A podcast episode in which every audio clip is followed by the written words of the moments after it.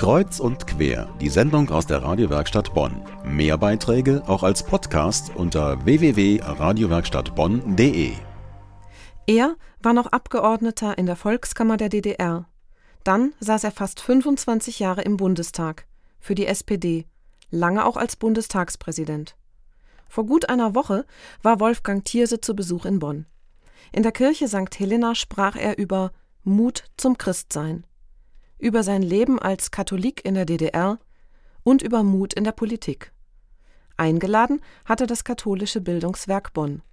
Mein Kollege Mario Rembold hat mit Wolfgang Thierse gesprochen. Er selbst hatte die DDR miterlebt und auch den Mut all der Menschen, die 1989 auf die Straße gingen und eine friedliche Revolution möglich machten. 25 Jahre später darf in Deutschland jeder seine Meinung äußern unzensiert und sogar im Internet vor einem Millionenpublikum. Da stellt sich die Frage, ob man hierzulande überhaupt noch mutig sein kann. Natürlich gibt es Mut. Wir nennen ihn mal lieber Zivilcourage, dass Leute sich in der Demokratie engagieren, für andere Menschen, für Flüchtlinge, für Minderheiten, sich vielleicht sogar dafür kritisieren lassen, äh, beschimpfen lassen. Das verlangt schon Bürgermut beim Rückblick auf den Herbst 1989 kommt Thierse zu dem Schluss, dass es nicht zuletzt die Kirchen und die Christen in der DDR waren, die das unblutige Ende des Regimes eingeläutet hatten. Thierse ist selbst bekennender Katholik und sieht einen Zusammenhang zwischen Mut und Glauben. Davon könne auch die heutige Gesellschaft im vereinten Deutschland profitieren. Ich glaube schon, dass christlicher Glaube eine Einladung ist zur Courage, zum Bürgermut, nämlich er ist Einweisung in äh, richtiges, gutes, sinnvolles Leben und das lebt man immer nur gemeinsam. Also ist er die Einladung zu leben mit dem Blick auf andere. Und das ist, glaube ich, ganz hilfreich in einer Gesellschaft, die so pluralistisch ist und die auch geprägt wird durch Gruppeninteressen, durch Egoismen, die ja nicht des Teufels sind, aber ähm, sie zu überwinden und Kompromisse und Konsense und Übereinstimmungen zu finden. Dazu kann christlicher Glaube eine große Einladung sein, einen wichtigen Beitrag leisten. Mut ist für Thierse aber immer auch mit einem gewissen Maß an Demut verbunden.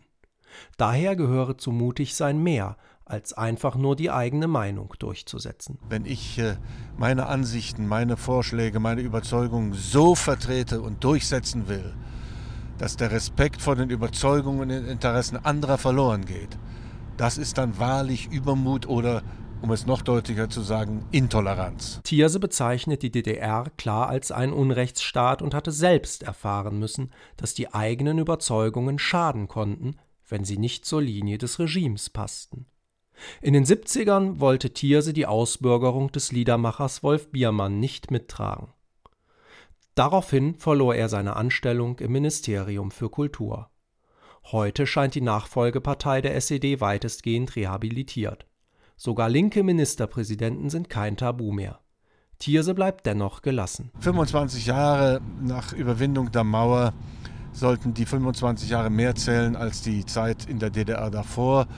Die Linke in der Opposition ist eine linkspopulistische Partei, die so schön sich radikal geben kann. Kaum ist sie in der Regierung, was macht sie da? Sozialdemokratische Politik. Das konnten Sie in Berlin sehen, in Sachsen-Anhalt, in Mecklenburg-Vorpommern, in Brandenburg. Und warum sollte es in Thüringen anders sein? Der Bundestagspräsident außer Dienst blieb diesmal nur kurz in Bonn. Noch am selben Abend ging sein Flieger zurück nach Berlin. Gerüchte besagen sogar, dass Thierse nur ungern in Bonn übernachte. Äh, in meinen ersten Nächten in Bonn mussten wir in einem Hotel übernachten, weil es noch keine Quartiere gab für die neu hinzugekommenen äh, Abgeordneten der Volkskammer im Herbst 1990. Und äh, ich fand die Preise sehr teuer und da habe ich dann in einem Interview gesagt, äh, das ist, der Preis ist so hoch, das, den kann man ja gar nicht abschlafen. Zum Schluss stellt Thierse klar, dass er nichts gegen Bonn hat auch wenn er sich einen augenzwinkernden Seitenhieb nicht verkneifen kann. Dass ich in Bonn ungern übernachte, stimmt gar nicht nur, ist man gerne dann auch mal wieder zu Hause, wenn man so viel unterwegs ist. Und äh, ein Berliner hat natürlich eine andere Vorstellung von Stadt, als es Bonn ist, aber wie wir wissen, der Abschied von Parlament und Regierung ist der Stadt Bonn sehr, sehr gut bekommen. Sie ist eine blühende Stadt, blühender noch als Berlin.